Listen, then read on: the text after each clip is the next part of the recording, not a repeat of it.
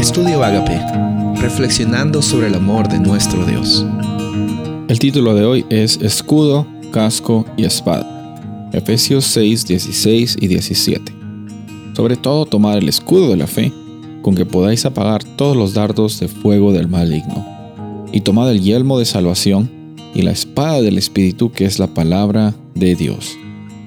Continuamos con los implementos de esta armadura que es considerada como la armadura de Dios. Es la armadura que Dios nos da en cada momento, que esa es nuestra experiencia como cristianos, porque sí, hay batallas espirituales, las cuales Dios está librando y nosotros podemos estar firmes caminando en cada momento con la certeza de que en Dios tenemos la oportunidad de vivir en esta vida con propósito, con plenitud y estando firmes.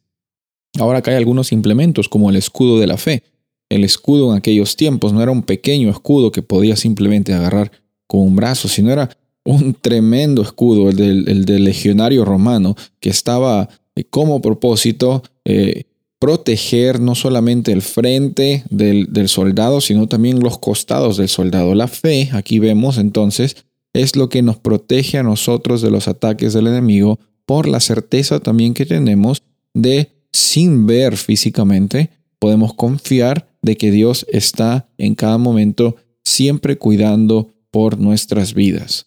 Después encontramos que el yelmo de salvación, que es un casco especializado que protege eh, no solamente la cabeza, sino también el área de las orejas, el área, el área de, de, la frente, el área también de alrededor de la cabeza para proteger el cuello también.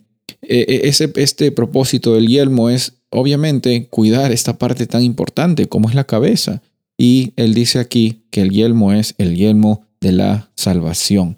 Es por la salvación que nosotros somos protegidos. También podemos descansar seguros sabiendo que la muerte de Cristo Jesús aplica para tu vida cuando lo aceptas por fe y cuando por fe también descansas en la certeza de que Dios está siempre a tu lado, está siempre protegiéndote, Ahora, protegiéndote no según lo que tú piensas que son los ataques que van a destruir tu vida, sino protegiéndote de esta guerra espiritual que sabemos también desde ya que Jesús la ha ganado. Finalmente encontramos la espada del Espíritu, que vemos que es aquí simbolizada también con la palabra de Dios. La palabra de Dios que es como una espada de dos filos, que vemos eso en otros versículos.